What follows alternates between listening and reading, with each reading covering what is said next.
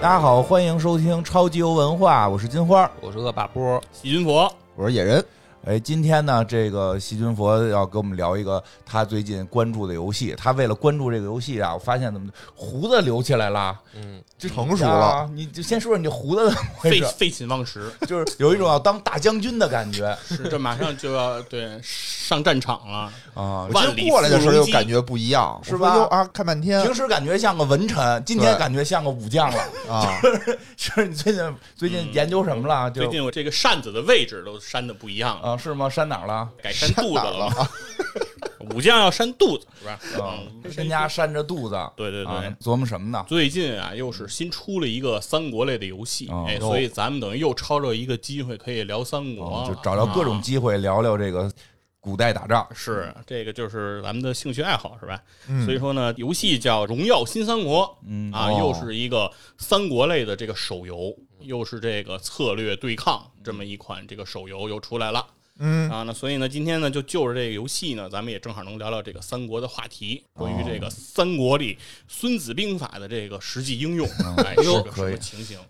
看书了，在家啊？最你近你是准备靠《孙子兵法》进入这个游戏圈儿，这个展现自己的这个兵法了？哎，对啊，就是战争的艺术啊，我明白了，讲艺就术我明白了，就是这刘主任啊，可能最近看了看《孙子兵法》，就特想给咱们讲，对吧？哎，但你正好总有人得撞枪口上啊了，对你总得找一由头啊，有啊头，嗯啊，就是说这怎么办呀？文明里也没有《孙子兵法嗯》，，对吧？王者荣耀里也没有嗯，哎，自己翻翻，发现我靠，这出一新游戏，啊，这哎，就是能赶紧说一说，战略游戏能聊《孙子兵法对，然后这个游戏啊，它叫这个率土类游戏。什嗯么意思？嗯其实我对这个分类，我就特别有一种莫名其妙》，的哦率土之滨。对，一个就是类率型土之滨这类的游戏。但是就是你怎说么游叫戏一分类类的，呢？嗯对，从来我觉得没有过说用一个游戏给一个游戏来定类的。比如说，你说你那你你说就这这你确实可能就是只关注体育比较多不 了是，那你说你说那个即时战略嗯，它也不叫红警类呀，啊。是吧？那个哦比如说那个呃刀但是你嗯刀塔，你说你不叫刀塔类吧，人家真叫 MOBA 刀，类，真那是后来叫 MOBA 类，以前就叫那刀总类得起个名儿吧？因为以前就有 O 因为刀 L O L 不啊干对，RPG 它也不叫《仙剑奇侠传》类，对吧？嗯嗯嗯嗯，对，率土类我真的没听说，首先我确实没听说过嗯，我只知道我帅哥听说类我们老玩战略游戏的知道是什么是意思 啊吗嗯对，就是常见的这个，其实是挺常见的。解释一下吧解释一下这种这给我个科普一下手游这个发展种地、种田，然后带兵出去打仗。就跟那个，我觉得好像就是那种，就跟单机版的咱们玩那种《三国志》，光荣的那个《三国志》，咱们比较熟。嗯这种应该就是互联网的，互联网 对吧，？你得有盟主，啊对你对自个儿打不行了，啊你不能再再就是你你怎么也得就是有一个工会啊什么的，对吧？得有这种大家伙儿一块儿干仗这种啊，哦你是一方刺史，对啊吧？，你是一个将军啊，你你这个不不能简单的当皇帝了。就是有组 有组织了有组儿有纪律，啊，有组儿有纪律，咱们定点儿几点打谁，对吧？你你你更有代入感那，就是我打的这目标也是人，啊是吧？就是有的 PVP 是人，有的是 P 有 PVP 有 PVE，哦都有都有都有都有可能那你核心还是打打 PVP 啊，最啊，后你对核对心还是得，对打别人对，。我们还是要就是我们这个盟一定要就是成为武林盟主，就是这种游戏，你要跟电脑玩，不是老最后能点套路蒙 AI 吗？嗯啊，老能找点套路蒙找 AI，点比 bug，比卡点对， bug 比如说你弄仨人往前走，那 AI 还派一万多人出来跟你打，凉一会儿就没了，对吧？你跟人打人不犯这种智障错误嘛？所以这个就是跟人斗心眼儿了，哦跟人斗心眼儿与。人斗，其乐无穷。啊 对对对对那对，啊就是一是吧大群人在这手机上斗这心眼儿，啊勾心斗角，对对对，都留着你这样的胡子，扇着肚子，在家哎呦运筹帷幄，看着这首《孙子兵法》，那首《三十六计》，嗯， 这挺带劲的感觉哦啊。三十六计跟这里头有什么用呢？对，然后说这游戏啊，这游戏说是跟别的游戏，它这个人家这个宣传里啊，就是说这个率土类游戏啊，它有一些痛点啊嗯啊，有什么痛点呢？它首先是说通路什么意思？就是你要出去攻城略嗯地，啊，得走这路。那肯定说是很多这游戏啊，你要想出去打别人，你得先铺路，啊把路铺上才能去打。哦说人家这游戏就不用，啊就是占这种平的这种地块儿，你只要占上了，你就可以对外进行扩张了。哎，但同时呢，它还有限制，就是说你这个每个城你向外扩张占这个地块儿不是无限的，比如说你有九个呀、八个呀，就是这是固定的，这个数字是固定的，但是它的位置和这个形状是你可以自己调配的。那也就是说，你需要用你有限的占的这个地块儿铺出一条你能够向外去扩张的这个路径来。啊，啊这个路呢得有点技术，就是说，因为你越扩越大呢，你占的块儿多了，但是呢，你会发现，哎，有的时候这个块儿，比如说我现在向南扩张，嗯没有什么用了，那我就得把南边的那个那个地块儿废掉，嗯然后把它再到北边占一块儿，因为我现在要更向北走，地形更重要了，啊对，它有这样一个地设理计。位置什么的很重要。对，这是一个说法儿。然后另外一个呢，就是说人家这里头啊，有一些关于这个武将的排兵布阵啊，嗯就是说怎么这着个这一字长蛇阵，哎，就这武将大家怎么走是吧？是走成品字形啊，是这个走成一会儿走成人字，一会儿走成一字，哎，是说这个是可能有讲究儿。哎，小时候走成啊我 S，这课文背挺熟啊，对，比如说你说这刘关张啊这仨人出去，你看三英战吕布嗯，我觉得这个阵型就很有讲究。 哦很有讲究。他们仨走不成田字形，特有道理， 特别有 有道理有道理。只能走一字和人字。哎，但另外一个，我觉得这个得有一个讲究，就是你哦看这个刘备，我认为他得更前一点儿，哦，他跟前一点不麻烦 了吗？但是我觉上得去，就送送对人头了嘛但是？这个时候你就得博弈嗯。你说你让大哥往前一点儿，大哥就很危险；对啊，可是你要让大哥更后一点儿，大哥那双股剑就够不着人家。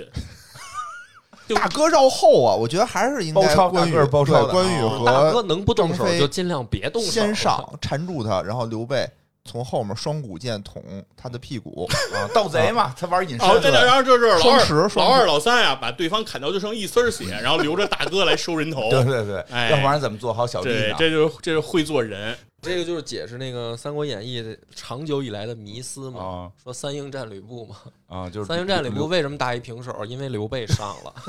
刘备要不上，没准儿有二保护二大英就赢了，得 保护大 哥，得啊保护保护大大哥。哥。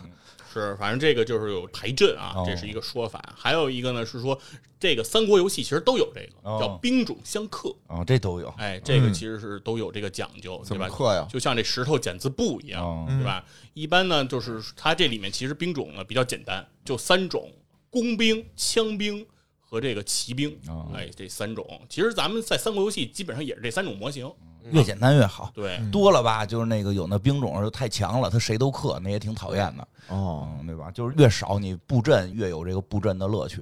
是是是，对他这个太讲复究杂就是确实说，玩这不明个白像枪兵就嗯克这个骑兵，嗯对然后骑兵呢就克这个工兵。对，你就这么想，你看那围棋就黑白子儿，嗯，就一种兵呢，那变化无穷。他对要弄出好几种兵来，然后说吧，我上一大黑子儿，然后什么？我上一个占占十个眼儿的大黑子儿，我有这么一玩意儿，对那吧对？方要上一大白子儿，那就是个包子。对，那就变味儿了，那 就变味儿了，就我觉得你说这特别有意 思，把籽儿变大一点，然后四个眼儿，四个气儿搁一个籽儿，对吧？然后连成五个。哎你这个创意连成五个没准能改变围棋界的格局，我觉 得。 只要那子儿有大有小就，是每个人有一个这个大招儿，就是一个大子哦 儿，然后得用八个子儿才能围住。这就是越简单的，其实在里边排兵布阵越有意思啊，对你这能玩儿才这个斗心眼儿呢嘛。要当然那会儿就比谁大子儿多了，是是是，嗯，那是怎么个弄法儿啊？就是比如我赢了你，是不是我就能把你的大子儿赢回家 呀？引入了弹球机制。我想请教你，这个在家里面研究《孙子兵法》，这胡子都滋出来了，嗯，研究出什么没有来？没有哎我啊对游咱戏得这咱还个咱咱还得再慢慢说一下啊，慢慢说一下嗯人家这游戏现在就是，我发现这游戏的速度是个大问题。什么意思就呢是？现在人玩游戏啊，都嗯不像咱小时候，就是说愿意玩那游戏一磕磕好长时间。嗯，现在人都讲究快，嗯对啊，对吧？像咱那会儿玩刀塔，嗯一盘儿得打个四五十分钟你。装对装你都你小时候玩刀他呀，咱别说小，咱小时候玩魂斗罗，一 对啊，玩一下午，他就对是吧光？年轻的，说他是玩刀他长大的，你听出来了吗？对，就是说，咱举例子嘛，啊就跟啊嗯那你魂斗罗现在没有的比了嘛。比如就是说这个咱年轻的时候啊，年轻的时候，年轻的时候玩刀塔，对吧？啊四五十分钟一盘儿，嗯啊是对吧？然后我玩完之后还得出来讨论复盘一会儿，哦对吧？对一盘得一半钟头啊嗯，一晚上打不了两盘。但是现在人家是玩这个王者荣耀是吧？我们波哥都上了王者了嗯，是吧？一晚上玩好几盘嗯啊，一晚上最多的时候连输多少把？五把啊！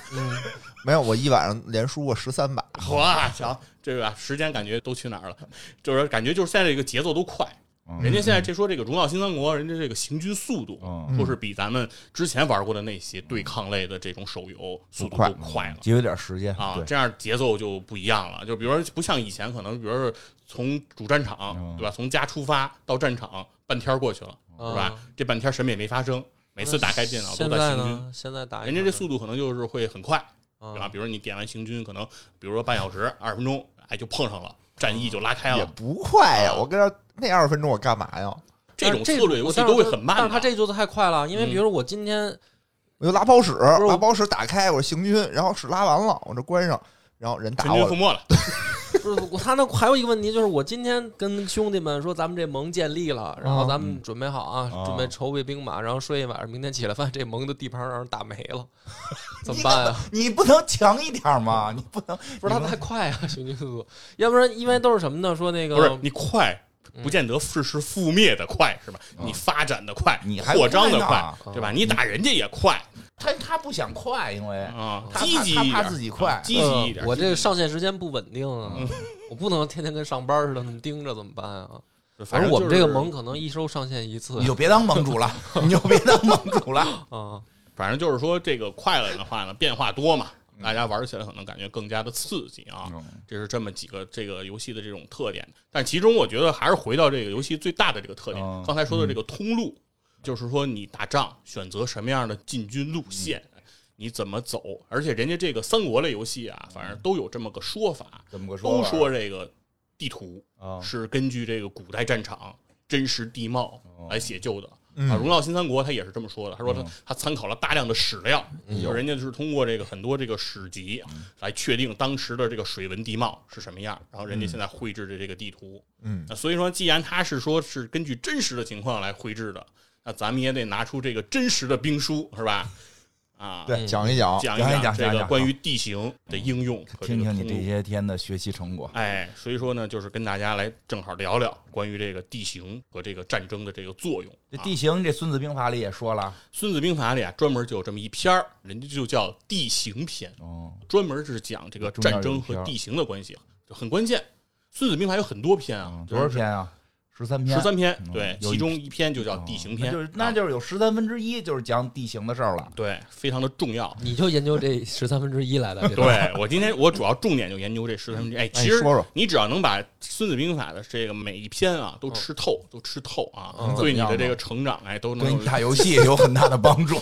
都有非常大的帮助，而且嗯而且你能看明白好多事儿。这倒哎是，这不研究这个《孙子兵法》，我有时候当时我对三国有些事儿没看懂。尤其是我当时现 在是，你哎就我哎呀，这我现在写的我现在我跟你说，通过这第一个地形，我现在就懂了好多事儿。第一地形是什哎，么？第一个地形其实比较普通，嗯叫通行。啊，那通通就是行四通八达那个啊通，哦就是这《孙子兵法》这里边地形它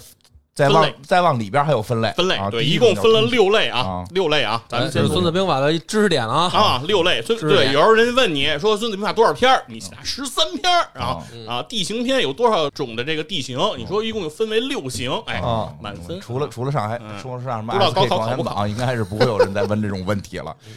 多闲得慌。 也不知道现在考军校有没有这种题，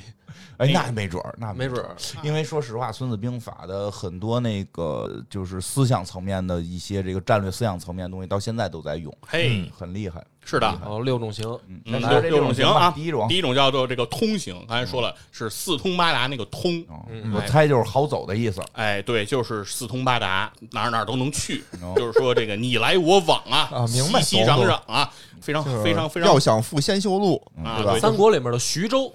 哎是这么个地儿。哎，不用三国里的徐州。今天的徐州也是这也样，是这也么是这样的地对对对儿。说得今天的徐州、郑州啊啊，郑州对吧也是都是这样的线，陇海线上的交通纽，枢纽，枢纽。对，石家庄都是属于这啊，样你的说地说这方。个有什么特点？对怎么拿下这样的对地方？这种地方啊，它多在平原，嗯，哎，嗯就是交通非常的方便。哎嗯，三国里头最主要的这个地儿就是小沛。嗯玩过《三国志》啊，玩过三国类游戏，大家应该都有这感觉，就是如果你占了小沛这个地儿，你就发现你就很慌。嗯，就离完蛋不远了。为什么呢？你会忽然发现说，阜阳可以来打你，哦，嗯下邳可以来打你，嗯哦陈留能来打你，然后这个寿唇哪儿也都能哪儿打都你能我有一问题啊，就合着您就占一小配，周围哪儿也没有。对哎啊呀，这不是刘备吗？刘备、吕布对啊都有过这种经历哎哎有吗过？经历对呀、啊就说现在就说到这个事儿了。嗯我为什么我说我通过学习孙中山，我就能懂了好多事儿？啊，为什么人不想带小佩戴当的？时对，当时吕布去投奔刘备，啊然后刘备喊得很大方嗯，啊，你来投奔我，没有地方去了，嗯，我把你放哪儿呢？我把你放小沛吧，要给你一城，带哎，小啊我给你一城小沛。然后后来吕布不是就不干了嘛，对吧？然后把他这个徐州给抢了，对吧？嗯还想为什么人不干了？人一到了小沛，人琢磨过闷儿来了，是吧？太小小，挺慢的。啊，你给了我个什么地儿啊？谁都能来打我，那这四战之地，说的是好听是说让我在这个小沛什么驻军啊，其实呢就是让我给你看门呢，对，对吧？说四面八方想来打你徐州，对，先得把我给打了啊，嗯嗯嗯等于我这是炮灰的角色，所以人嗯这吕就布是就不干了，中国的耶路撒冷是吧？对，四周都能揍你。呃，差不多啊，嗯就是这种感觉。反正就是说，这种通行的地嗯方就是这么个讲法儿。如果你要是在这个通行的地方作战，嗯《孙子兵法》就给你有一些策略，哦然后哦哎就是万一你占了这么个地儿怎么办？对，有一些就是我要明要白有了要有解决方案。多准备白色的面状布料，强啊！在这种地方， 是不是这意思？《孙子兵法》写的，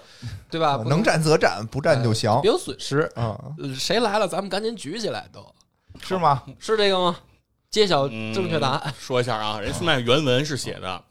那个多准备不是那个是 通行者，哎，哦要怎么办？先居羔羊，嗯，哎，这就是那天我说的这个羔羊的事儿啊羔羊就是羔羊怎么给是上帝献祭，先居羔羔羊 羊，是吧我祈先把它这个求保读护完啊，然后再嗯解读啊。先居羔羊，立良道，以战则立。嗯啊，什么意思呢？先居羔羊，咱们得解释这个羔羊什啊。么那叫嗯天我们羔说是羔啊羊，什么是羔羊啊？先说高，高就是你要占据高的地势， 对你要是以上视下啊，你要哦是你要站得高才能望得远。嗯嗯 虽然这是整体来说这是个平原，嗯但是你也要尽量找高的地儿，你这样能比较有利。嗯另外一个呢是羊，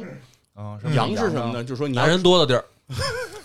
不是吗？阳男气人重多，是吧战斗力对呀啊，，对对，不是这意思。这就是你快这说个正确的了，啊，阳就是指要在向阳面儿想要面啊，就比如你现在等于占了一个山坡嘛，嗯，山坡肯定是有向阳面儿和背阴面儿，哎，你要站在这个向阳面儿，南面儿对，山南水北对为阳，你要嗯站在这个山的南路，这样是比较有优势。敌人要从北哎边，过我来。开始其实不是特别理解这但它是一平原啊，哥个，尽量啊，尽量尽量，平原也不能纯平的，对吧？谁家的平原也不是镜子面儿也对也对 对也不对有道理有啊？道理，华北平原上不是也有一些山吗？也是上海人家还有那海拔九十九米的佘山呢嗯，对吧？就是尽量找高点儿的地儿嗯尽量啊，找然后而你且要说在为什么南非边儿。得在南边儿啊？对，然后为什么非要在阳面儿？开始我真是不太懂，我嗯说为什么要在阳面儿？后来我就想，在古代，其实我觉得阳光对于这个人还是非常重要的嗯。就当时人没有这么好野战嘛，因为这个肯定是一个野战环境，嗯其实保暖呀各方面都没有那么好的一个条件。你在这个背阴处，你肯定你的这个抗寒啊这些能力都差。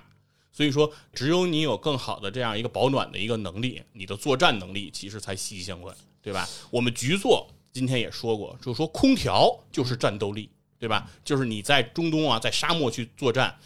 这支部队有空调，另一支部队没空调，那绝对是有空调的这支战斗力比那没空调的强嗯啊！这就是说气候环境，哎，对这个的重要性。啊，另外一个呢，我也想了一下，就是如果你站在了山的南边儿，你不是向阳面儿吗？嗯敌人往上进攻的时候，你如果是在这个正当午时的时候，嗯这个阳光是直刺对方的眼睛。你是这地理怎么学的呀？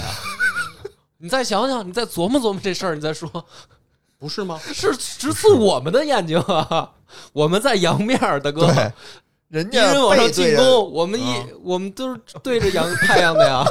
完了，你你这个你这个这胡子白长，我觉得我跟你说为什么？为什么啊？全跟阳光有关，啊，那你说就是它是为了反光，就是因为你从上往下打，你不用看太阳。虽然太阳在我们的正面，但是我是朝下看，所以不会被太阳晃到。我懂了，我懂了底。下的人看你是正好，你的盔甲反光会反到敌人的眼里。哦因为那个在忍术里边，他们那个就是从中国《孙子兵法》偷学的这个，他都弄到个人程度。打的时候就是有白天要穿白衣服，拿剑在那个阳面晃人眼睛。哦后来 他们那个韩国也学了，然后就让他让他们改成激光笔，然后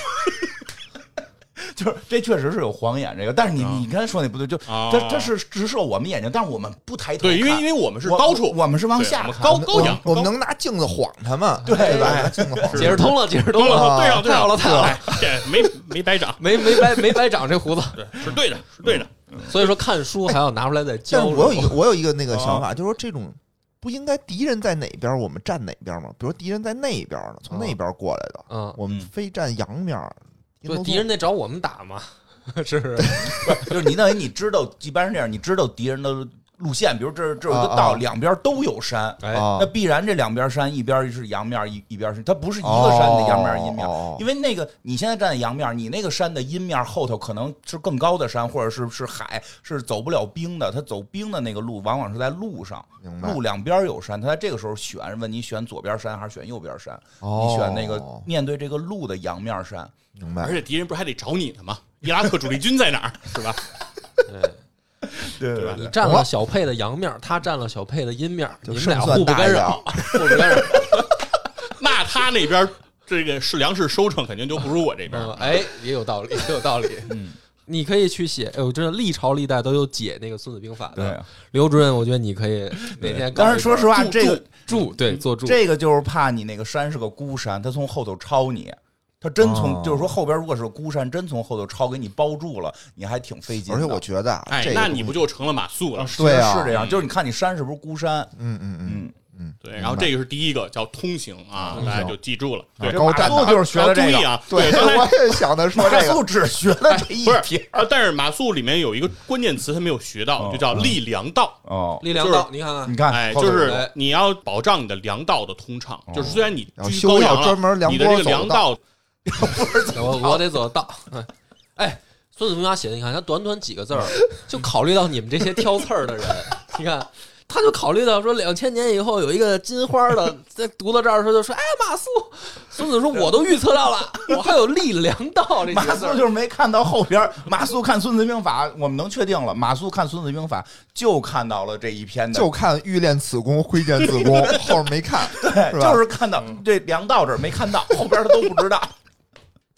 对，是吧就是说你得保障你的粮道啊哦。这个就是说，比如说还真在是在下在山下的这种地方，你要在关键处啊修一些，比如堡垒啊，修一些箭楼啊这些东西，然后保障你的粮道的通畅。这哦这个是你哦这个打通行才能做到这个胜利，这是孙子教给我们的。那第二个呢，就是一个比较重点的一个重头戏了哦啊嗯，这个叫挂行挂行，啊哦，挂这什么意是思啊哪个挂呢？是嗯挂衣服的那个挂，哎怎么着？这个是就是挂起来的挂。挂，还有挂起来的，听着就是像去那儿要完啊，对挂完了，对，就是哎，对，就是有就是有这个感觉。谁去谁挂。对，解释一下呢，这种地形的特征哦叫做可以往，却难以返。哦哎，意思就是听不懂说呀嗯，进去容易，但不容易拿出来。哎呀，你啊做的什么手势？手势弄他妈色情干什么？就是就是进去容易，它不顺畅，不润滑，就哦是哦哦出不容易出不来，出不来，来。出不来，吃灯泡，有道理。灯泡嘴嘴就是挂行，对吧？对吧？灯泡好塞进去，不好拔出来嘛。对对太太生动了，太生动了对。对，就是这样的，哦很难，得去急诊。我懂这种地形，这种地形肯定就是跟那嘴一样，对它里头是一宽膛儿，然后入口小，哦大家进去的时候咔进进去了，然后在里边大家都散开成一面，你想往外出不好出。没错没错没错哦是嗯，对，这就是每个医院的太平间 啊，对吧？进去容易，出不来啊。好吧。嗯啊这对也这能就是准备也是怎么我着们以后的大学吧，嗯宽进严出是吧？嗯啊，这准备怎么着？这个其实有一个重点的一个地形，啊嗯重点的典故要讨论了。哎，也是这个可以请这个恶霸波给咱好好讲一讲了。嗯，这个我这集就是准备打岔子，你说还给我安排了任 务是他 吧？拉哎抽查对我那们要好个，好讲了。我正经起来，哎，这个就是这个魏延提出的嗯，子午谷这哦个计策，对吧？哎呦魏延向这个诸葛亮建议说，我们就不要那么麻烦，啊，对吧？又又打天水，从这个陇右，哎，嗯再推到长安，很费劲，时间又慢，是吧？然后我们我们每次也都没打成，是吧？六出祁山，对啊是吧？很费劲。对那我们这回就不出那个祁山了，嗯走这个子午谷，嗯哎偷袭他对，从汉中直接直插这个子午谷，给我十天，我就能冲过去，我就能把长安一举拿下。这就是哦魏延出的这个子午谷的这个奇谋。有这事儿，有这事儿，对，然后呢，但是被诸葛亮给否了。否了，哎，诸葛亮说这个奇谋，哎那你又只能那嗯我你来出。 你又破案了，你听了没吗？嗯啊，这说明什么呢？诸葛亮没有看到《孙子兵法》的挂性。你看，要不然跟魏延费那么一大篇话，说我走什么大道什么的，啊他就直接说你你直回去看书对呀去，啊直接说嘛，这是挂行，不就完了吗？俩字儿挂行，再多俩字儿不走。 魏延就明白了吗？嗯 不就大伙是？儿都没看过孙可是子，都没看过，我怎么感觉都破案了？到这儿，对，然后《孙子兵法》里是怎么说的啊？嗯说一下，《孙子兵法》里说的是挂行者，敌无备，嗯，出而胜之。就说一旦是遇到这种子午谷这个情况哦嗯，那就是敌人如果要是没有防备，嗯你从这儿一支骑兵扎出来，嗯，那你肯定就能赢。嗯哎因为想不到你会出来，敌人就是打人一个措手不及，嗯因为敌人也知道这是哎挂行，对，攻其不备。但是呢，如果敌人有防备，敌若有备，出而不胜，嗯你就难以反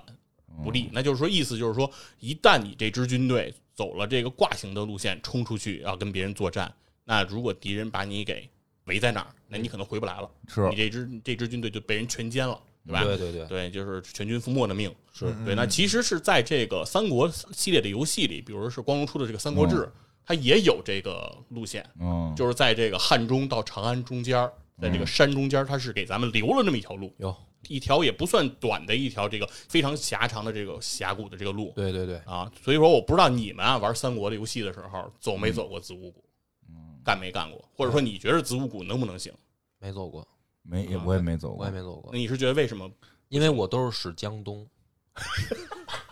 不好意思，对不起了，我从来就没有使过刘备。不是，那你就没有过统一全国的野心吗统？一全国就是我都是打的，我不是讲过吗？我打到三分的时候，游戏就终止了，我必须得让它按照历史的原貌去进行游戏。没有，我跟你开玩笑的。其实啊不好好走说呢，说嗯不走呢，也是因为这条路通行速度太慢。嗯就是我这一大帮人，因为我都是我这个人呢，都是比较走保险主哦义，嗯就是我但凡要打仗，因为《孙子兵法》我也读过哦嘛，嗯，对不对？然后游戏里面这也是我得人多势众的时候我才出击，嗯我不可能是说我这儿这个人少的时候我去跟人捣乱，所以我打仗的时候肯定都是人巨多的时候我才派一个大军团出去。但是我这个其实我走过一次，然后我就我那个部队把那条道儿都填满了，嗯，就是然他后们关门放火了，他就没有办法说走，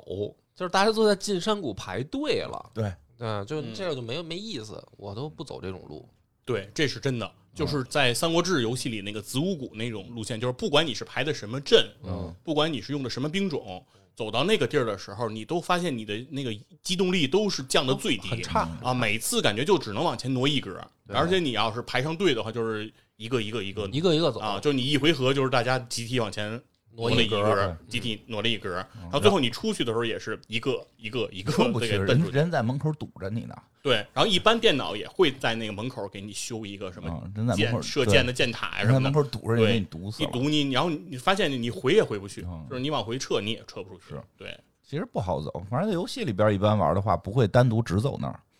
就是你至少也得是正面战场打，然后那边出骑兵偷袭，最多就是干这种事儿。你你就想你大兵团从那儿出，肯定是主要人家真的那个嗯门口那儿站一个人就把你全独立了。嗯，他把你独立之后，即使他那人兵力不高，你最后能给他打败了的话，人家那段时间呀，就慢慢满满天下的兵都过来了。因为打的时候，啊对很多时候是靠他看的靠调兵动，他调靠动调动，他靠嗯调度是很重要的。因为子午谷太窄了，嗯对就是太不好走了。嗯而且而且还有一个游戏，毕竟是游戏嘛，嗯游戏里边电脑都是都是开这个，就是你他能看见你，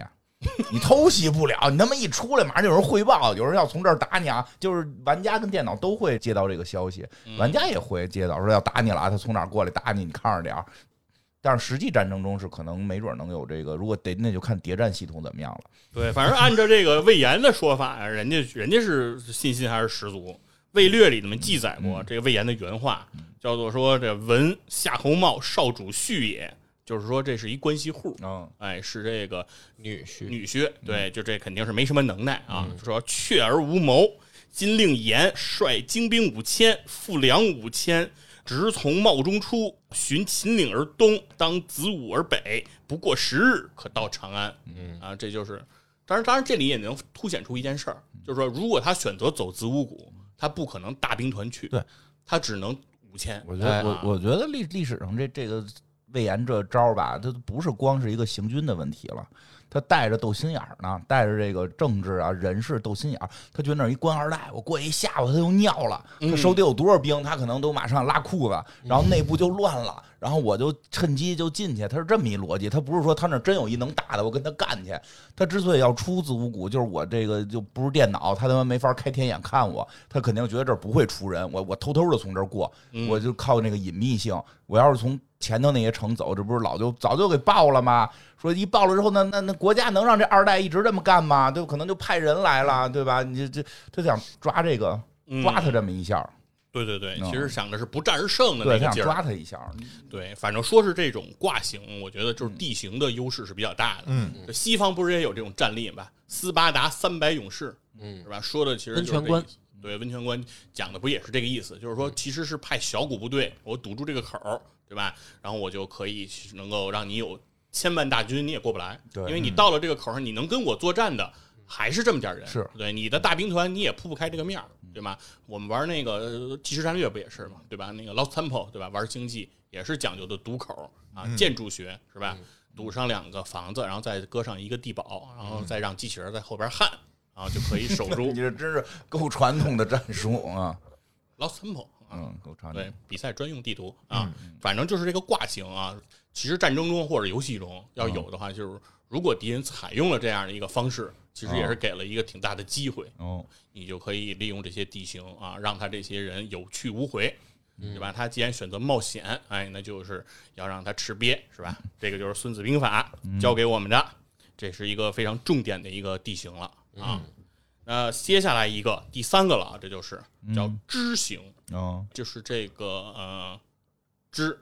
走之儿哪的个之不是那个知，什么知乎者也的知不是那儿那是个这个一支笔两支笔的那啊，个一支笔知两支笔啊的这个这个量词的那知，个知啊哦，那啥意思呢知？叫知行，知行的意思叫什么呢？说是我出而不利，嗯你出也不利。嗯，然后呢，说是敌我之间啊，一般讲这种地形是指敌我之间，要不就隔着一个山谷，嗯，要不然就是敌我之间隔着一条河流，嗯嗯。如果是这种情况，就会形成这种感觉，就是说，哦，你如果穿山谷来打我，啊对你是不利的，哎，这个地形对你就不利。那如果是我穿山谷去打你，我也是会吃亏的。那如果隔河就更好理解了，对吧？谁先过河，你先过河，那我击你半渡，你我先过河你就打我半渡，那肯定明白是这样一个火势，就是谁先动谁会吃亏，嗯，这就是这么一个地形。那是怎么办呀？那这个时候呢，就是说都别动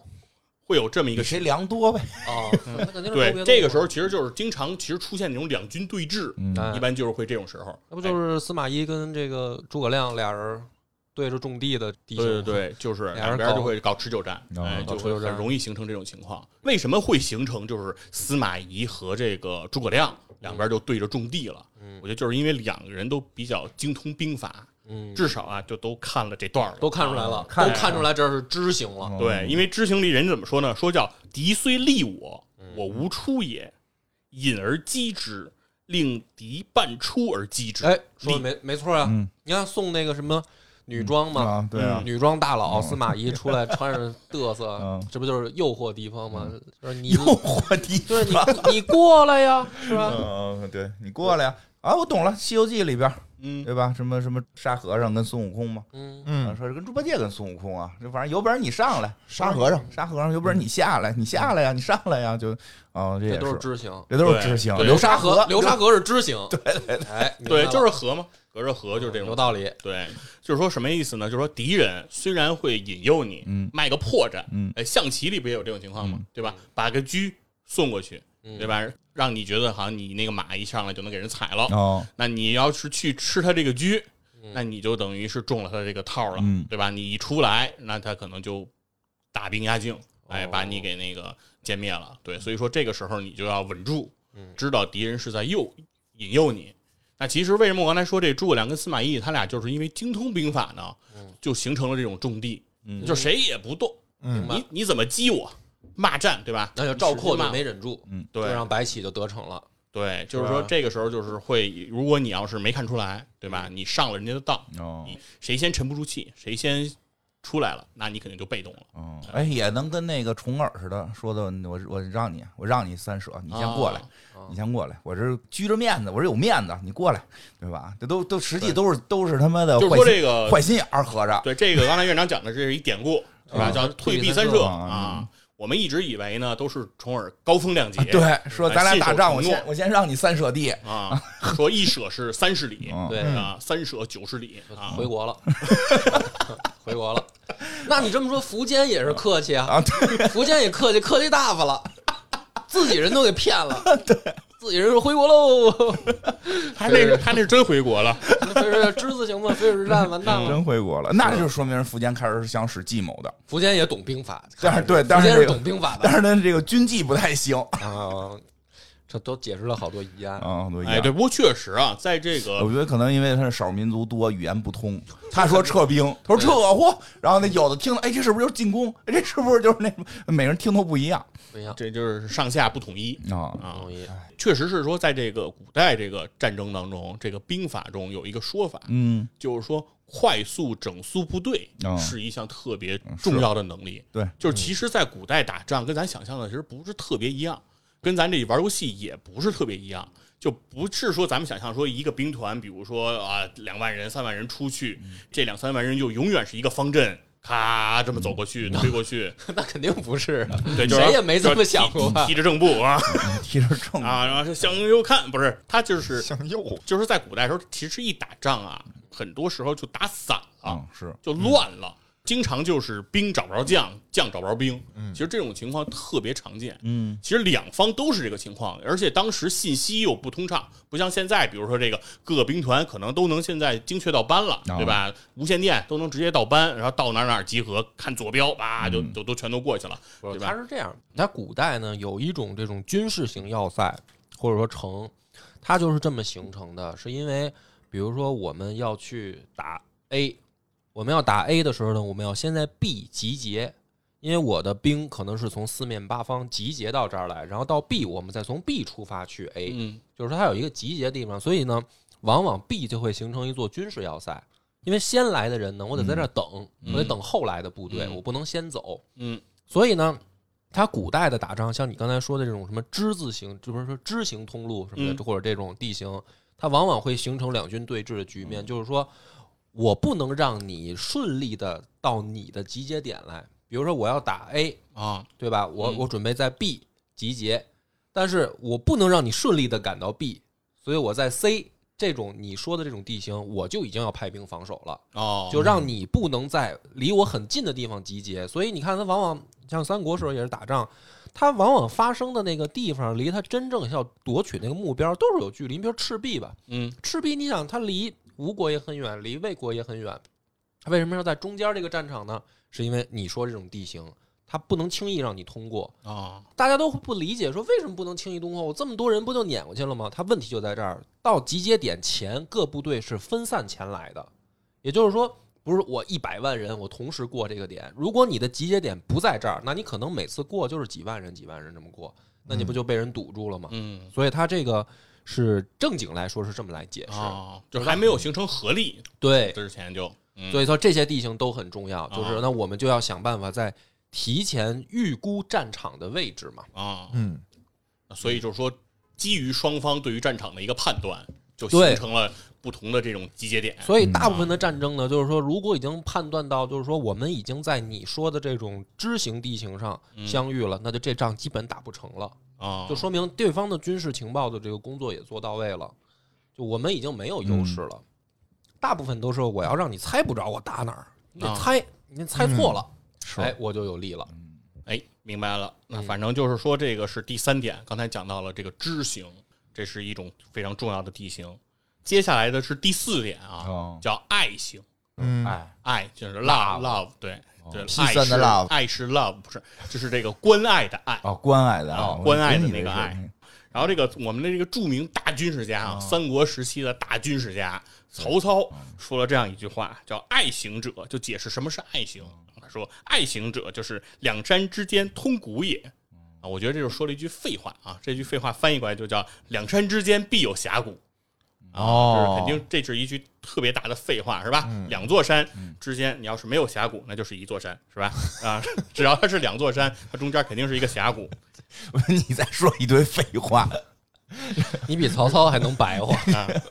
对，其实这个讲的就是说这个关隘哦，啊就守这种谷口啊，哦如果是在这种谷口这种地形，那出现会怎么样呢？他就是说叫爱行者，叫我先击之，必迎之以待敌。嗯什么意思？就是说，如果是遇到了这种谷口这种地儿，那我一定要先把这个地方占了，占住。嗯与此同时，后边还有一句叫做“必迎之以待敌”，这个就和刚才的那个挂形地形有一定区别了。嗯就是说，在这个地方你守，你不仅要有人，嗯而且你的人要充足，哦你的兵力得足够，否则这种谷口你是守不住的啊。嗯就是两山之间的这种峡谷，嗯哎，这样的一个地形，这个地形其实是跟三国时期、嗯哎一个非常著名的战役就很有关系了。哎，那就是其实，在三国之中奠定了蜀国覆灭的哦嗯一场战斗啊，就是所谓叫做邓艾偷渡阴平嗯啊，这样一场战斗，那就息息相关了。邓艾其实是在三国相当于后期特别著名的这种将领嗯啊，但当然也是这个内政方面卓有成效的这样一个大的一个全能的一个人才吧，其实是一个非常复合性的人才。邓艾这个人呢，他其实是叫做他的出身和钟会其实是截然不同。钟会就是门阀士族，嗯典型的这个门阀士族出身。然后邓艾的出身，他其实是屯田户，嗯他就是曹操占了荆州以后，哎，征了一帮人北迁去屯田，给这个部队种田啊北漂啊，都没到北京啊，啊就就是稍微往往北了北点儿啊嘛北对边儿哦对，往北了一些啊，一些些就去种田。他是从这个地方出身的这样一个人。他小的时候啊，他不叫邓艾，他刚开始呢是他到了一个叫做陈实。当时应该是，呃，也是一个大的一个名人吧。当时跟那个荀彧啊、跟荀家啊什么，这个都是颍川的这种大的名士。他到了他的这个墓前，然后看了他这个墓上的这个一行字儿，叫什么“学为示范，行为示责”。哎，就跟现在那个师范大学的这个校训都特别像。哦他他当当时就觉得这个呢特别的启发他，特别的给他这种感召，所以他就把自己的名字呢定为叫做邓范，字世泽。哦然后，但是后来呢，发现跟自己家族里的人重名了啊，哦他是后来才找着自己家族人吧？可能是后来归宗嘛，啊然后家族对太大了可到大能到大家族一找，一发现自己这个可能跟长辈儿重名了，嗯是吧不行人家叫邓范，你也叫邓范不行，所以说再改名叫邓艾，嗯然后呢，并且把他自己的字呢，也就从世泽改成了这个世载嗯啊，是这样的一个改法。改完之后呢，邓艾呢也是给大家留下了一个成语哦啊，是妻妻爱爱，嗯这说的就是这个邓艾在他做屯田官的时候啊，嗯结巴，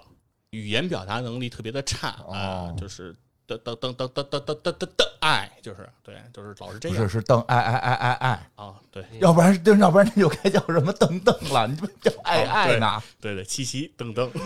七七哎啊哎，对反正就是哎哎反正结巴嘛，人家就是有点结巴，他是所以好像是说他他那个就是让他回答问题，人家就说陈谁谁谁嘛，嗯就是一般就光说一个字爱儿了嘛对，陈陈爱，爱他就啊陈爱爱爱啊，就这么是说的吧，嗯他特别特别容易结巴。他就是老爱卖萌。陈爱爱，对，哎其实人家是 A P P，你知道陈吗？爱爱有事起 奏， 就是多这意思多可吗。别爱呲啊，呲，嗯多可爱啊，嗯对不对？别呲呲，讨厌厌了。啊，肉头 头嘛，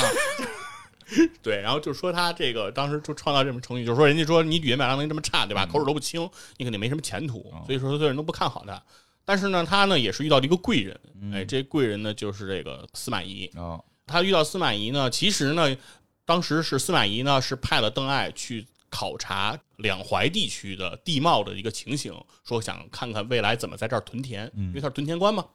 但他回来之后，等于是说就上书了自己特别卓有见识的这样的一个报告啊，就说他说两淮流域首先第一件事儿要在淮南淮北兴修水利，说这个地方陈蔡这个地方其实土地是非常多的，但为什么粮食收成不好？主要原因就是因为没有水哦啊，没法灌溉。如果你要是改善了水利，那这个地方是可以给你提供特别多的这个粮草供应的。啊，同时呢，我们要派大量的人来两淮流域来进行屯田，这样呢，来军屯之后能保证你的这样一个军队的这粮草供给，这样你就不用从北方这样运粮了，因为这样特别的耽误时间。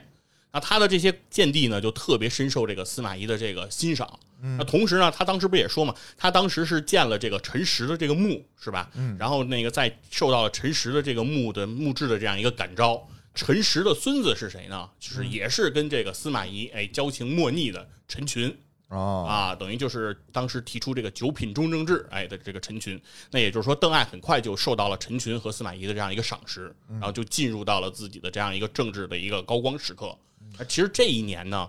邓艾已经四十多岁了，就是他其实是一个比较大器晚成的一个人了啊。那他具体到这个偷渡阴平的时候是个什么情况啊？其实又会回来了。嗯，刚才说魏延出子午谷这个事儿不成，但是子午谷不是没人走过嗯啊。为什么子午谷这事儿能流传下来？其实我觉得也是因为他有人走了。谁走了呢？当时司马昭派了三路大军来进攻蜀汉，嗯哎，当时定的策略就是先灭蜀，再灭吴。嗯，因为灭了蜀之后，顺江而下可以去灭吴。嗯所以说是定了这样一个策略。那三路大军，其中就有邓艾的一路大军，然后还有这个诸葛绪的一路大军，然后还有钟会的一路大军。当时三路大军有三路大军的任务，其中钟会带领的这路人是最多的，大概有十一万人，出的就是子午谷，直逼汉中。当时就是说，要让钟会在正面战场去和姜维去争夺汉中。那同时，相当于是这个邓艾也要在侧面来截击姜维，牵制姜维。那同时派诸葛绪切姜维的后路，让姜维不能进入到蜀汉的剑阁这个关内，让姜维在关外就将他歼灭，让蜀汉的主力部队直接在外围给他灭掉。这是当时司马昭的这样一个策略。但这个策略呢，没有被执行落实，其中一个最主要的原因，就是因为诸葛绪在截姜维后路这件事情上，姜维发现了对方在截自己的后路，于是其实就有点像刚才咱们讲的这个知行地形时候的这样一个策略开始，对方赚占据了一个关键的地利，那他就是派出了一些诱饵，哎，引诱诸葛绪离开了这样一个关键的地域，然后自己抓紧机会占据这个地域之后，进入了剑阁。等于其实诸葛绪只比姜维最终在行军上晚了一天，相当于他眼睁睁地看着姜维的大军进到了剑阁。那姜维大军一进到剑阁，就发生了刚才说的这个爱情地貌的这样一个特征了。这是说姜维现在逃进了这个谷口，嗯，那他只要守住这个关隘，那整个你进这不个来，对这个曹魏的大军都没办法攻进这个蜀汉了。嗯哎，那当时其实是面临这样一个局面。那当时说，刚才波哥说这个邓艾和这个钟会吹牛逼是吧？其实呢，已经不是吹牛逼的事儿了。钟会当时其实已经很挠头了，因为打这个间隔他真是打不下来。当时钟会已经决定说，我们是不是就要撤兵了？但是邓艾觉得说，如果这个时候撤兵，那嗯我们就前功尽弃了。今天我们派军出来这一趟，舟车劳顿，人吃马喂啊，全是钱啊！嗯打仗打的全是钱呀、那我们的战略意图如果没有实现的话，其实那这一仗就下不掰行了，对，那所以说我还是觉得我们还是要打。他说：“那你怎么打？对吧？现在姜维守着这个间隔，我们过不去，嗯就是过不去。那邓艾说，其实还有一条路，叫做这个阴平道。哎啊，如果我走阴平道这条小路，我是可以直插这个蜀汉的腹地。那这个城叫什么？叫涪城，就是这个涪陵榨菜的那个涪哦啊，就是裴，长得像裴，但是它叫涪城。我们就可我先去可以拿下这个涪城，拿下涪城，如果我再攻进绵竹，嗯那前面就是成都，哎，那我就可以把成都把蜀汉灭掉了。嗯，但是呢，那个钟会就说你想干这件事儿，但是你知不知道阴平道在我们的意义上，这就不是一条路，嗯压根儿这就不是一条路，哦啊，没有路，对，这就没 有路。走的人多了，就变成了路。对，他没看过鲁迅嗯然啊后，邓艾说呀，我知道这个情况，我确实知道这个情况。现在这个当时其实刘备早期是在阴平道的道口是埋伏过军队的，嗯嗯是防备过说曹魏有一天会走阴平道，图谋成都，对成都有威胁。其实他是有防备的，但是因为这个时候刘备已经去世多年了，诸葛亮也没了。诸葛亮也说过阴平道很重要，但是这个时候蜀汉方面已经没无暇顾及阴平道了，所以阴平道的这样一个防备的军队已经被撤走了。哦另外一件事儿就是阴平道多年没有人走之后，嗯走的人越少，其实这个植物啊、动物这种这个繁殖又会非常的多了，其实这个道路就会更加艰险了，嗯更不像个道了。对，所以说这个觉得没有人想到说这条路上还能走人了，嗯所以完全没有人想到。然后邓艾说呢，我完全知道这个情况，而且我这次这个冒险其实危险不止于此。嗯首先的危险在于什么呢？因为这条路非常的险要，所以我的兵不能多，嗯我只能带几千人。就像刚才波哥说的，只能带几千人，我多了我过不去。嗯，那另外一件事儿呢，我这几千人还都不能多带粮，我的口粮还得少。嗯因为啥呢如果带多了，路就险，嗯背的东西哦辎重多了，我的行军就会更危险，就会更艰难。明白，那最后一点，如果蜀汉有所准备，在阴平道口堵了我，嗯，我这些人全完，哦，一个人可能都出不去，嗯这是第一点。第二点，我即便出去了，我面对涪城，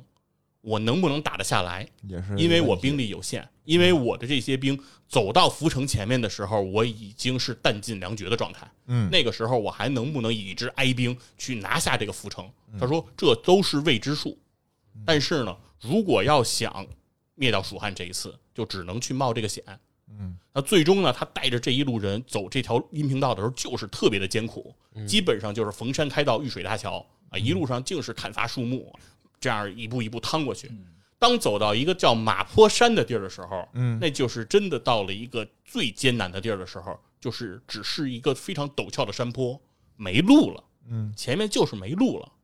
邓艾是裹着一个毛毡，身先士卒，第一个裹上毛毡之后滚下了山坡，哎呦，然后率领的这支部队全用这种滚下山坡的形式滚下了这个马坡山，才嗯出了这个阴平道口。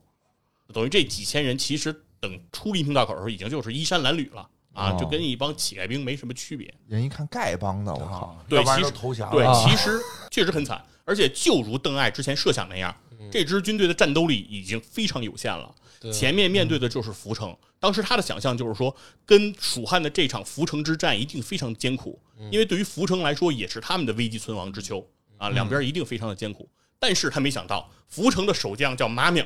嗯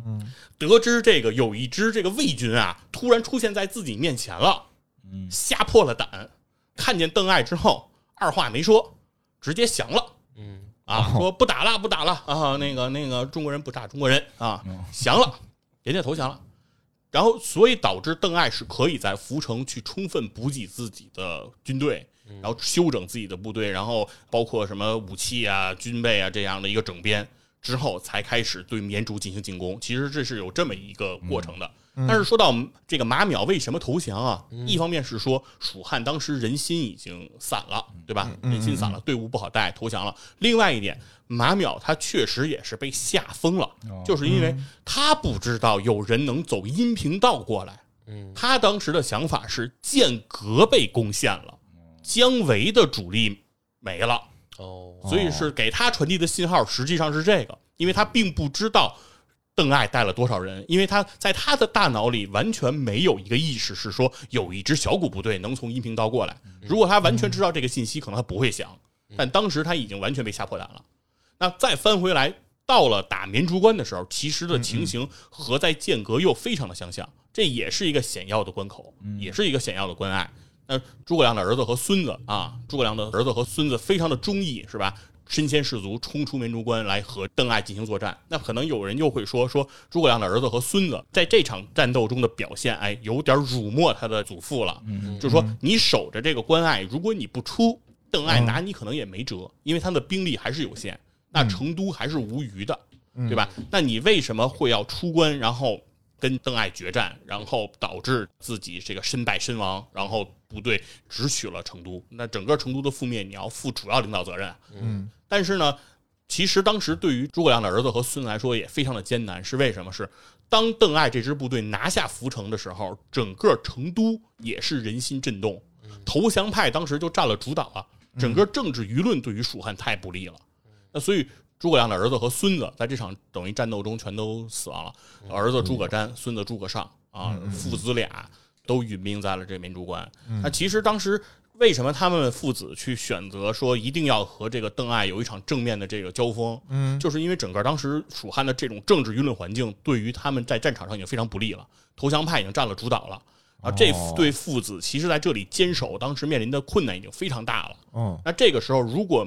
因为涪城已经失守啊嗯，敌人已经直插腹地了，这个时候对于蜀汉来说，特别需要一场大胜嗯嗯来振奋整个蜀汉的士气和军心。嗯那所以说，他们不得已不去跟邓艾进行这样的一场正面的交锋，嗯并且在第一次交锋当中，其实他们是打败了邓忠的，就是这个邓艾的儿子，这都是父子。哦，这这战场上上战父子都是兵嗯上战父子兵啊，都是父一辈子一辈在这儿交锋。但当时邓艾对于邓忠也是非常的严厉，就是说，嗯邓忠，你打败了这场仗，我整个面临的就是要全线崩盘，全军覆没。嗯你如果不能打，我就把你杀了。所以让邓忠又不得已二次返回前线，嗯然后在二次冲杀的时候才战胜了这个诸葛瞻父子。嗯两对儿父子在这儿对，等于拼其命实哈是对邓忠跟邓艾这对父子，等于是战胜了诸葛父子，嗯其实是这样的一场仗。那也就是说，这场仗的时候，其实在于诸葛瞻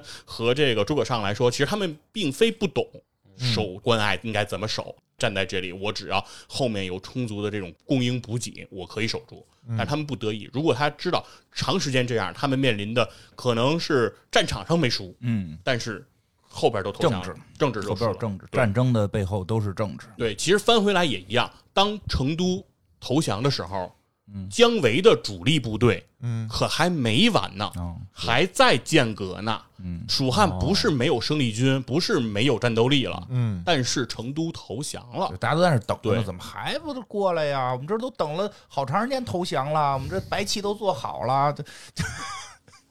回不来了。对，所以说这个就是当时姜维也是非常无奈嗯嘛。嗯所以你的是说剑阁和绵竹关都是爱字形，对对对对，然后还能阴回来平是挂字形，我觉得对，阴平其实是属于挂形，在这哦绕场开仗它，里就是有对爱字形的东西绕开它。对，所以这场仗其实特别的精彩，也特别的复杂哈。嗯就是说，邓艾其实我觉得是既有这种运气的成分，然后也有这种冒险的这种精神。有望远镜对，人，然后那同时其实也是魏和蜀两国之间常年交兵形成的你说的这种呃一统的这种趋势也好，还是整个的这种啊在政治环境中的这种优势也好，其实方方面面其实都形成了这种压力，嗯最后导致了这场仗的这样一个胜利啊。是，就明显感觉还是两个国的这个运势已经变了，已经不对等了，对吧？那边就是气势正旺，这边呢就一心就想投降了。你说这仗还打不想什么打劲了呢？就不想打就了，是不想打。对，哎，还有俩呢吧？对，还有两个，嗯第五个啊叫显形啊啊，嗯这个比较简单了，就是险要啊的那个险险形。那就是说，如果是在险要的地形啊，险行者要我先居之嗯，哦啊，然后是必居高阳以待敌啊，嗯还又这是个高阳，又是高阳，啊自己抄自己又是高阳啊。对，那天我一说高阳，有人说什么必居高阳是必须和高阳公主住在一起。 这个就是说，相当于是易守难攻嘛哦，啊对吧哦？我占据这个险要的地貌，我要是占据了这个地形，那我来就是你来打我，对吧？那你就很难了。那如果敌人占据了这种险要的地形，嗯对吧？易守难攻这样的一个局势，你要怎么办呢？那断粮道， 是吧？刚才那个没有再写什么居高阳守粮道吗？那个《孙子兵法》说的就是“引而去之，勿从也”，哦，就是说看看嗯能不能引他走嗯，啊。如果引不走，对方就是不走，算了，那我回家哦啊。对，所以说这就是《孙子兵法》嘛，叫百战不殆、嗯啊。为什么人家能百战不殆呢但？你这么一说，剑阁也算是险形的那个地形啊，剑阁巨险无比。你们看我去看那个地图的话，它那个海拔有一个落差，咱们那应该不叫海拔，高度啊，就是是剑阁那块儿呢，它特别逗，它是在两个山之间，就像你说的爱字形，但是它在两个山之间呢，它不是说这个剑阁建在这个谷底，嗯剑阁到那个谷底还有距离呢，它是一个巨大的坡，就等于你要爬很高的一段坡去打剑阁，仰攻仰攻，对，仰攻所就以是它很巨难难打。对，其实所有的地形啊，哦都肯定都是多种的嘛，哦就是地形肯定是实际地形肯定是比理论划分要更那个是复杂嘛，咱们只是那么画。对，你说间隔肯定险，对吧？间隔一定算是一个险要的一个一嗯对啊个地方，对。所以说为这就是为什么钟会没打下来间隔，人没打，其实到最后。蜀汉都灭了，间隔也没打下来、啊，嗯对也没打下来对压根儿也打不下来。所以它不能算爱字形，它啊应该算显字形。是，反正他最终他也是没打下来嘛。嗯所以曹操呢也对这个险字形有自己的见解。哦他说：“这个地形险隘，犹不可制于人，不可强攻。”这就是曹操的这个分析。你看曹操也分析出这险跟爱是一个玩意儿，对，险隘， 险要的关隘也是就是打不过就不打，对吧？是。然后包括这个唐朝的这个军神嗯李靖，不是也写了好多兵法嘛，对吧？啊李靖其实呢也有这样的观点，叫做曹操说的对，对于这个险隘的这个险要的这个地形啊，就是说治人而不治于人，什么意思？就是说，如果是你啊设好的这样的一个地形，你占据了一个优势，嗯，你等着我来打你，对不起，我不去，嗯，我会画一个战场，嗯，你让你过来打我，就有点摆一阵，哎你想来这就是破阵嘛？是就是我摆阵，可识得 此阵。对你来攻，你要摆好阵了，那对不起嗯啊，我我不没配那功夫啊，没有时间啊，就走了。所哦以说，其实这个就说明什么？就是这些不管是古代的这些什么大的军事家是吧，大的军神，嗯其实面对地形的时候，也只能因势利导。嗯就不管你多牛啊，你在这个时候，其实你也不可能是抗这个天地的这种嗯是啊，顺应自然，是，嗯，你也只能是说借势。我觉得军神就是审时度势，嗯他知道哪个能打赢，哪个打不赢，对吧？我打我能打赢的，嗯，我打不赢的我就不打，啊没错，嗯这不挺好对吗？买那个涨的股票，对别买那跌 的。 军神就神在这儿，他知道哪个涨。哎对对，巴菲特也不非得摁着乐视网干，对 吧？哦，你们俩刚才这个让我就茅塞顿开。就你啊你哥说说这个对，就像比如说他说。哎，其实道理很简单，你就买涨的股票， 甭买跌的。但是我他妈哪知道哪儿哪只涨哪你只不跌是呢股？神啊，你对，我不是股神，啊所以打仗的时候也是，哎，这个《孙子兵法》看的门儿 清，但是一到地形就懵， 都是山 啊，哪儿他妈能守，哪儿不能守啊？对，啊，那就还是问问当地老乡吧。 就靠经验积累了。哎，最后一个呢？对，然后是说这到最后一个了，叫远行。哟，啊，就是这个奔远远走近的了远，哎，嗯特别的远啊。长途奔袭，对，就说这个远行，他是孙子是这么说的：远行者，士军难以挑战，战而不利。嗯，什么意思？就是说，如果距离相隔特别远，嗯，而你跟对方的兵力、战斗力势均力敌，哦，嗯那这个时候你不要去轻易去打人家啊！哦你要是去长途奔袭打对方，对你肯定不利。嗯，有道理，所以《孙子兵法》不是说叫五倍而攻之嘛？嗯就是说，如果你的兵力远胜于他的时候，你再采取这样的战斗。那其实就是刚才院长说了，说《孙子兵法》对于现代战争哦嗯也有借鉴意义、是嗯啊。事实上，其实也是这样啊，就是这个叫克劳塞维茨嗯，写过谁的、呀写过一本书，叫《战争论》，《这哥们儿谁啊呀？战争论》的作者啊，你听听，你听听，都论了，那谜底就在谜面 儿上，你还非得再追问。啊，如果你要说说一下他的地位啊，嗯这克劳塞哦维茨呢，就是应该是拿破仑之后啊最伟大的这样一个战术家。对呀，我觉得啊得说呀，要不然是你说哪天说啊程公远说过什么？人说程公远是谁？啊有，如果具体再聊聊这克劳塞维茨的这个典故啊，就是说周恩来总理，嗯我们的敬爱的周总理评价过这个我们的毛主席嗯和这个蒋介石嗯之间的区别。他他说，他认为，一个赢了，一个输了。哎，他认为他的观点是说，蒋介石嗯啊是学的拿破仑哦的战争的要素和战争的法则，嗯这么学习抬高的蒋介石呢？呃，学习的是拿破仑啊，啊、就是而也有道理，哎也有道理。而这个我们毛主席学习的是克劳塞维茨啊，是为什么呢？毛说主席学的《孙子兵法》啊嗯 毛主席学的三国呀，怎么不是说这个学一个外国人呢，不是，毕竟这个是现代战争现代战争啊哦，对哦哦，他学的是说是学的克劳塞维茨是为什么呢？说克劳塞维茨更注重的是这种战略的、宏观的这种大局的这种哦大布局局观和调动，嗯而拿破仑的很多战术还是局限于局部战场的这种精细化操作，是而微操，蒋介没石错对更沉迷于这种微操，背嗯而在微操的背炮过，程翻中呢，虽然体现出了自己一定的水准和这种嗯造诣啊明，白是一个合格的营长。哎，对，但但是呢，可能是就是一步一步的精妙的嗯啊，把这个棋盘最后葬送哎明白出来，了是叫是是，所谓叫赢了赌局，输了赌注，就他是典啥也型没的这赢，种啥也没赢对他。对，你看就 是淞沪说是，会战想学退避三舍，也是退多了。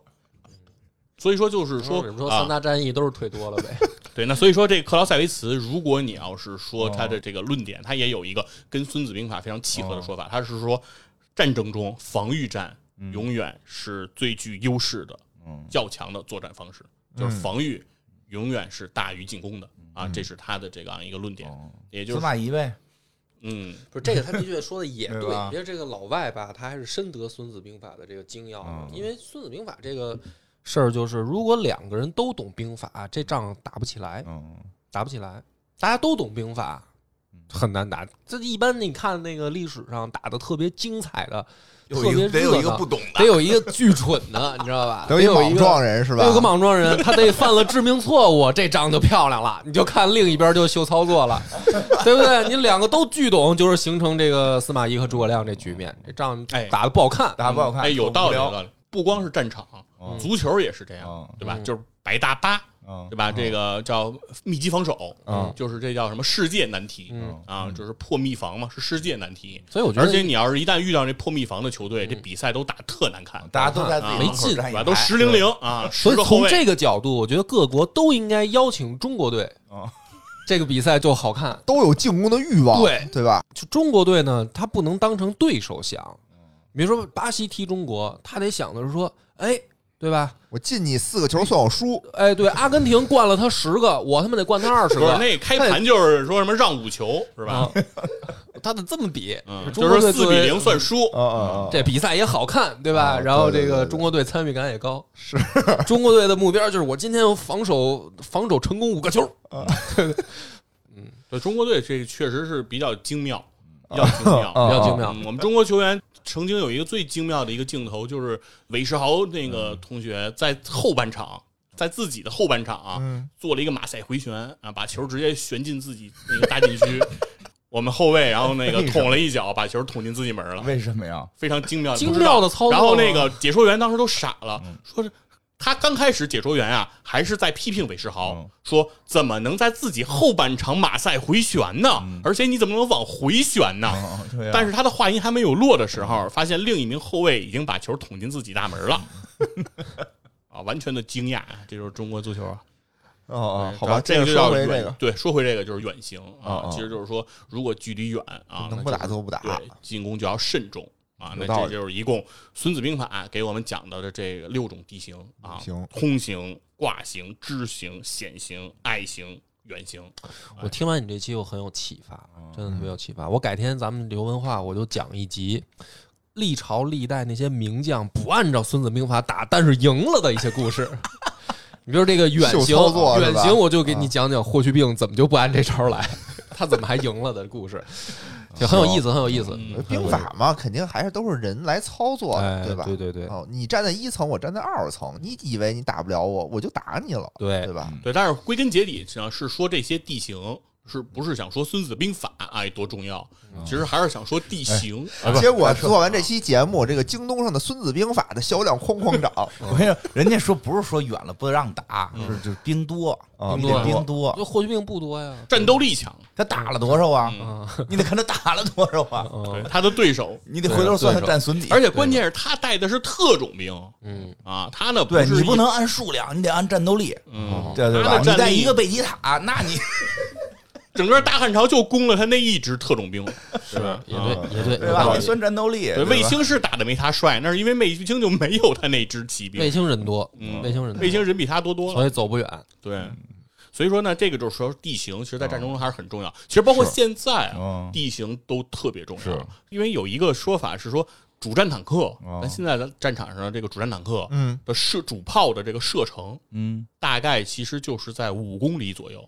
这么远，啊你哦你觉得是远是吗？挺其远实的呀是比较近啊，因为其实就五公里，其实这个射程对于很多如果炮来说哦，现在是比较比较近的了。哦，但是为什么坦克的这个炮的射程就只有五公里呢？嗯，它是因为有一个特别大的一个问题，就是我们的地球啊，嗯它有曲率，哦，就是地球是嗯圆的，所以再在远，那就从我脑顶上就过去了。所以说是吧在这个地面上，嗯实质上如果是在平原环境，啊嗯你，站在平原环境，你的视线的可及最远的视线大概就是八公里左右。哦，你看就遍了，对，等于是超过这个极限，实际上是你的视线是达不到的，因为它相当于到地平线了，嗯是，这样的一个情况。而真正在战场上的时候，很多时候就不是纯平的这个平面儿，嗯所以说所谓五公里这个射程的这个炮就足够它的这个射程了，哦就再远都没有意义了。明所以说，其实说不仅是现代，就是古代战争地形很重要，因为冷兵器嗯但生产力不行，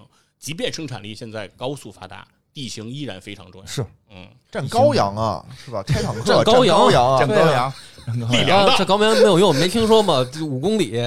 你站高阳看见了，炮弹也能够着你了。站高阳没有用了，现在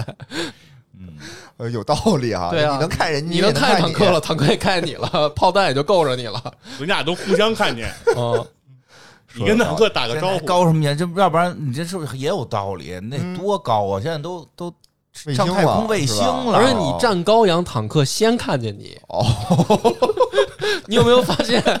你站矮点，没准坦克先轰别人。但是就是这事儿，人说站高就是比谁站得高。你坦克你站你你站山上哪儿高啊？你得嗯站那个卫星卫上。星上嗯所以你现在不得也哎也对，你要对吧这么对解你释得通过在卫星先锁定它。对呀、呀，啊现在要不然外外太空得先打起来呢。人说现在打仗你得就得先得是外太空比那个谁那卫星放得更高。哦明白，哎对对对对对，你到了太空没有重力了，不知道高低还有没有用，反正就看太空层面谁先打赢。哦，啪一一打赢了，你嚯，你这地上这些你设备全不能使了，对吧？那就占了羔羊了。是是是是是，说的对，没错儿没错儿，对，反正最后呢，还是回到咱们这个最开始这个话题，对吧？这是讲了一个三国的事儿，对吧？讲的是三国和这个《孙子兵法·地形篇》哎相关的一些联系，其实也是为了给《荣耀新三国》哦嗯在九月二号上线的游戏做一个铺垫啊嗯啊！大家也是如果对三国比较感兴趣啊，大家也可以玩一玩，然后同时呢，也可以再研究研究这些三国，尤其是像刚才波哥说的，对吧？有哪些三国之中不按照实力？不按照这个《孙子兵法》说的，哦对吧？出其不意，对，攻其不备的啊，嗯我不们按就常理偏出不牌按《孙子兵法》玩这个游戏。嗯，对反《孙子兵法》对，你看看嗯就我你们这个盟能不能你就要占那个什么低音，嗯，对你，就占低音， 没错。哪儿低奔哪儿占，哪儿阴哪儿 我潮们，就我就建一个盟叫，我就建一个盟叫山阴盟，对吧？哪儿怎地么样下下室，史山地下阴室，盟，嗯，往下挖，哪儿潮奔哪儿去，你这叫爷爷爷爷兵法，对吧？反孙子兵法嘛，爷爷兵法，啊对吧？对对对，然后看那种险隘的关口，马上让出来，让敌人先占，对吧？对，对，站完以后你往下挖，为什么？你说你有盾构机，加油啊！加加加油加油油！嗯这山阴兵法，山阴兵法啊，大家请敬请期待。啊好嘞，那最后谢谢大家，好，这期节目就到这儿吧，好再见拜拜拜。